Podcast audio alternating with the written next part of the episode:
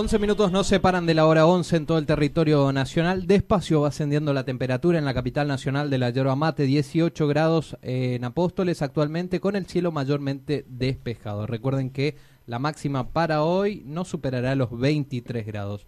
Y seguimos con nuestros entrevistados en piso. En este caso ya nos visita Florencia Banacor, directora de Turismo Municipal, para hablar un poquito primero del balance que ha dejado este fin de semana largo, el pasado, en el marco de la Semana Santa. Flor, ¿qué tal? Buen día, ¿cómo estás? Hola, buen día, estoy muy bien. Gracias por la invitación. Bueno, lo decía fuera de micrófono y lo voy a repetir. Cansado un poco de lo que ha sido este fin de semana largo. Me imagino que habrá sido por el trabajo que han tenido. Sí, la verdad que, bueno, en realidad cuesta reponerse, ¿no? Es como Claro. que pasa Semana Santa y decimos, bueno, ¿y ahora?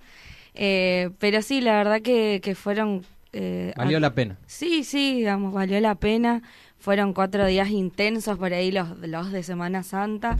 Pero bueno, nosotros ya veníamos trabajando, ¿no? Con todas las actividades eh, desde fines de marzo, más o menos, en todo lo que fue en, eh, el marco de la Semana Santa, eh, con todo, bueno, lo que fue la actividad piscícola, los productores eh, que estuvieron vendiendo, haciendo la cosecha a pie de estanque, haciendo Sí. sus ventas, actividades que se realizaban los fines de semana y bueno, como que después ya eh, a partir de miércoles, jueves eh, de la semana pasada, arrancamos por ahí propiamente dicho con la Semana Santa y ahí sí fue bastante movido. Bueno, a nivel provincial los números nos aseguran una ocupación hotelera promedio del 93%. Si lo trasladamos a nivel local, ¿cómo estuvo en ese sentido? Sí, bueno, la verdad que los números de provincia reflejan un poco no lo que fue el movimiento.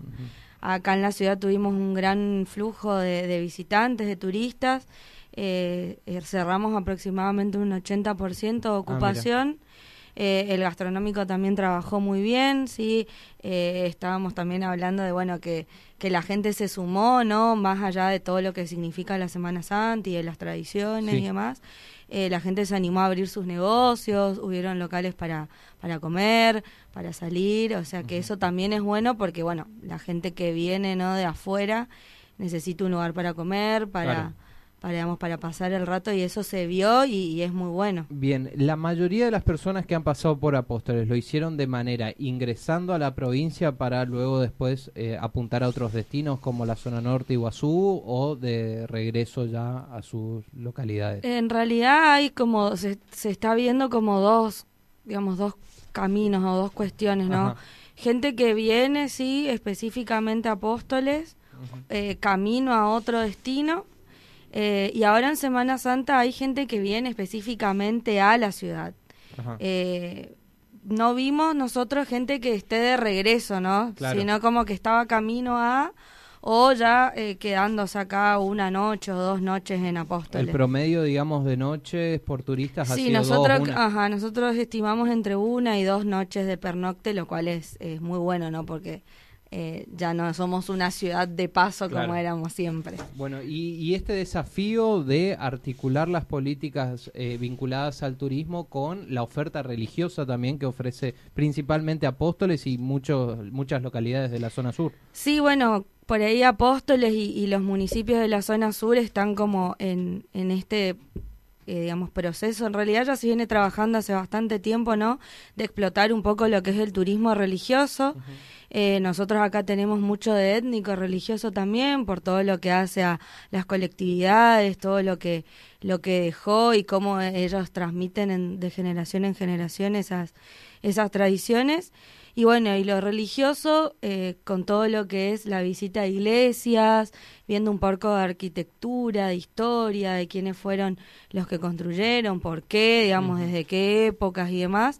Y eso lo que nosotros pudimos ver es que llamó mucho la atención. El tour de las siete iglesias que Ajá. se realizó el viernes fue el que primero se llenó, digamos. Eh, Ese tour, contanos un poquito cómo era la modalidad. Sí, bueno, era eh, nosotros pedíamos a la gente que se anote previamente por el tema de bueno de la capacidad del móvil y bueno este año decidimos incluir a eh, la arrancar por la Capilla Inmaculada Concepción del Regimiento de Monte 30 con quienes trabajamos muy bien, más que agradecidos con la gente del regimiento. Seguimos bueno por Cruz de los Milagros, San Pedro y San Pablo, Santísima Trinidad.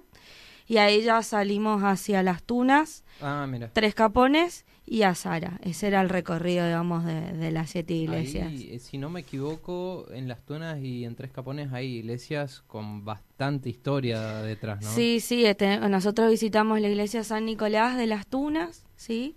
Que bueno, que está justo ahí so- sobre la ruta y demás. Eh, y bueno, y la iglesia de Tres Capones, que, que la gente, digamos, le gusta mucho porque es una iglesia de un rito diferente al nuestro, es ortodoxo rusa. Entonces, bueno, por ahí las tradiciones de ellos son distintas. Claro. Y bueno, súper predispuesta Antonella por ahí que nos recibe, que es la, la encargada de, de turismo de Tres Capones y bueno, y, y- y el encargado de, de la iglesia que ahí se prestó su tiempo no para explicarlo a la gente. Eh, y bueno, finalizamos en Azara que, que la gente pudo visitar la cripta, que únicamente está abierta los Viernes Santos, así que la verdad que la gente se vio muy conforme. Era un micro de 34 personas, que bueno, que nos facilitó Río Uruguay, así que también un trabajo en conjunto, no siempre entre el público y el privado. Y después autos particulares que se sumaron al recorrido que iban detrás del micro, así que O la sea, que... el micro lleno el más micro lleno, autos más que autos. acompañaron. ¿Cuánto duró más o menos todo este recorrido? Y arrancó a las 2 de la tarde y en Casa del Mate estuvimos cerca de las 7, o sea, bastante, bastante O sea, largo. ocupado prácticamente la mitad de un día. Exactamente, Bastante bien. Y recordar que todas estas actividades son en el marco gratuito, digamos. Sí, sí, son eh, nosotros eh, los tours que salen son gratuitos. Eh, sí, por ejemplo, también por suerte este año se sumaron actividades privadas que nosotros lo que hacíamos era promocionar esas actividades privadas como cabalgatas o eh, las meriendas y tardes de campo en algunos emprendimientos. Porque bueno, también es una forma no de que ellos a través de la visita de turistas se vean beneficiados, ¿no? Económicamente, sobre todo, porque es un poco la idea, ¿no? Que a través del turismo movilicemos un poco la economía. Sigue siendo el punto principal, digamos, eh, de llegada a la Casa del Mate, digamos, para todo tipo de información a los turistas. Sí, nosotros siempre, eh, digamos, el- eh, la Casa del Mate es el punto ¿no? de referencia y a partir de ahí nosotros les orientamos.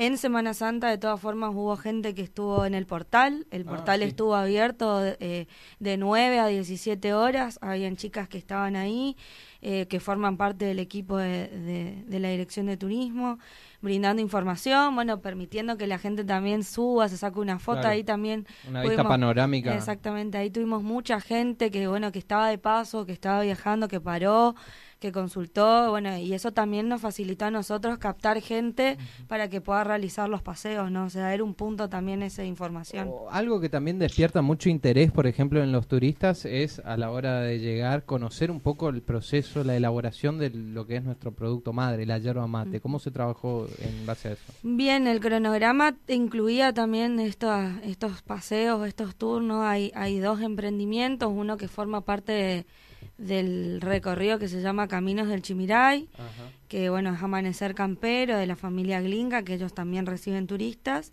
Y el otro emprendimiento es el establecimiento San Nicolás, que bueno, ellos también estuvieron recibiendo. O sea, es como que en el cronograma intentamos combinar un poco de todo, ¿no? O sea, lo que es étnico-religioso, que es propiamente el fuerte de la Semana Santa, eh, todo lo que es colectividades con muestra de canastos, exposición de pesanques y demás.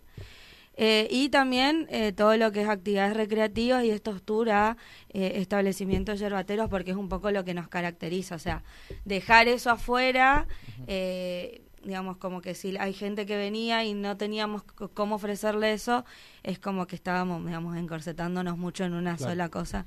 Entonces, bueno, brindarle esa posibilidad también al que no conocía y al que viene afuera a, a elegir, digamos, en un abanico de, de paseos, por así decirlo. Perfecto, Flor. Entonces, balance más que positivo para lo que ha sido el fin de semana largo y me gustaría consultarte también los próximos desafíos que se vienen, en que ya se está trabajando. Sí, la verdad que bueno, muy, muy conformes con lo que fue Semana Santa. Y bueno, ahora eh, siempre trabajando ¿no? en, en- con el privado, yo estoy mucho en contacto también con la gente del Ministerio de Turismo. Hay muchos programas, hay certificaciones, digamos que siempre estamos comunicando al gastronómico, al hotelero, ¿no?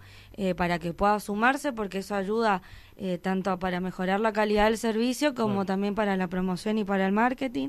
Así que bueno, trabajando en el ministerio con esas cuestiones. Eh, el ministerio también haciendo balances, dando la posibilidad a municipios más chicos de incorporarse, ¿no? O de, de empezar a tomar un rol importante, ¿no? O sea, eh, sí vemos que eh, San Ignacio y Guazú funcionan súper bien, entonces, bueno, empezar a hacer foco a los municipios más pequeños que estamos posicionando, ¿no? Así que en ese en eso se trabaja mucho. Y bueno, como desafío ya trabajando en todo lo que son actividades para mayo y junio, muchas, muchas digamos, eh, fechas patrias que se trabaja con otras direcciones. Eh, y bueno, digamos, mi próximo desafío más grande ya van a ser las vacaciones de invierno, que ya, digamos, dos meses que pasan volando y cuando nos damos cuenta ya es julio. Y, y bueno, y seguramente, como te comentaba, dentro de muy poco arrancar con las reuniones de de la fiesta de la yerba, de lo que será también el encuentro de motos también. Ya, por ejemplo, si vamos al encuentro de motos, ¿se va a hacer como era anteriormente en las fechas de junio, julio o va a volver como se hizo el último año a ser diciembre? No quiero, no quiero meter la pata, ah, pero tengo entendido que eh, lo van a estirar, digamos, más para fin de año. No sé si primer desafío viene en la fiesta de la yerba. Exactamente. No sé si por ahí capaz tenemos primero encuentro de motos y después fiesta de la ah, yerba, así que estamos hablando ahí de septiembre, octubre, tal vez vamos a ver. No está cerrada la discusión en, ese sentido. Bueno, Flor, eh, y me imagino también hablar un poco del tema del turismo. Eh, hace unos años, yo me acuerdo cuando hablábamos con algunos funcionarios, por ejemplo, decían que la principal fuente de empleo formal en la provincia, lamentablemente digo, era la administración pública. Uno, al conocer la provincia y saber lo hermosa que es y los números de visita que tiene en materia turística, se imagina o debería pensar que el turismo debería ser el mayor generador de empleo registrado en los mm. distintos rubros, ¿no? Hotelero, gastronómico, todo. Y me imagino que también se apunta a eso, a revertir esa situación y a que vaya camino a eso, ¿no? Sí, tal cual, o sea, por eso te decía este trabajo en conjunto con el ministerio, que bueno, eh, justo el otro día miraba, ¿no? También como un eslogan del ministerio eh, el turismo como una fuente generadora de empleo, ¿no? O sea, yo creo que eh, después de, Me gusta más ese que la Tierra sin mal. Me gusta la Tierra sin mal de, Semana Santa, sí, como un generador de empleo. Em, yo creo que después de dos años de pandemia em, estamos como camino a eh, revalorizar la actividad turística, a poner, digamos, las cartas sobre la mesa y decir, bueno, sí, eh, eh, o sea, eh, empecemos a prestar más atención. Eh, yo creo que, bueno, siempre se habló de Misiones, ¿no? Como, como un gran destino turístico, eh, pero como te decía, abriendo hoy camino a los municipios más chicos también, a tener más participación, a escucharnos, porque también tenemos realidades distintas, ¿no? Con los grandes centros turísticos de la provincia. Entonces, creo que después de estos dos años de pandemia, vemos ahora que se está reactivando y eso me parece que es bueno. O sea, yo pensaba el otro día eh, que un gastronómico pueda hoy darse el lujo de abrir jueves, viernes, sábado, lo que digamos los días que quiera eh, para mejorar su economía y para que pueda seguir funcionando, me parece que eso es importante, ¿no? Así que creo que sí, ojalá que, que siga reactivándose por... Y en crecimiento. Exactamente, por por, digamos, por acá, por Apóstoles, por el municipio y por un montón de colegas también que, bueno, que sé que la pasaron mal en la pandemia. Eh, así que hoy vernos a todos trabajar, tengo colegas con los que estoy en comunicación constante que trabajan en otros municipios, eh, que también es importante comentar, trabajar en, conjunto con ellos.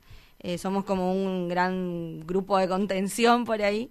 Así que vernos a todos trabajar y ocupar los puestos y los roles que, que nos merecemos me parece la verdad que más que importante. Perfecto. Y hablaste, Flor, sobre el tema de trabajar articuladamente entre lo público y lo privado. Y me imagino que quizás hay muchas personas que, vecinos de Apóstoles o de las colonias, que quizás tienen en mente algún proyecto que quizás pueda llegar a ser compatible con el ámbito turístico. ¿De qué manera se pueden contactar? ¿De qué manera pueden eh, dirigirse a las oficinas de turismo, días, horarios? Sí, bueno, nosotros siempre estamos de, lunes a lunes, ¿no?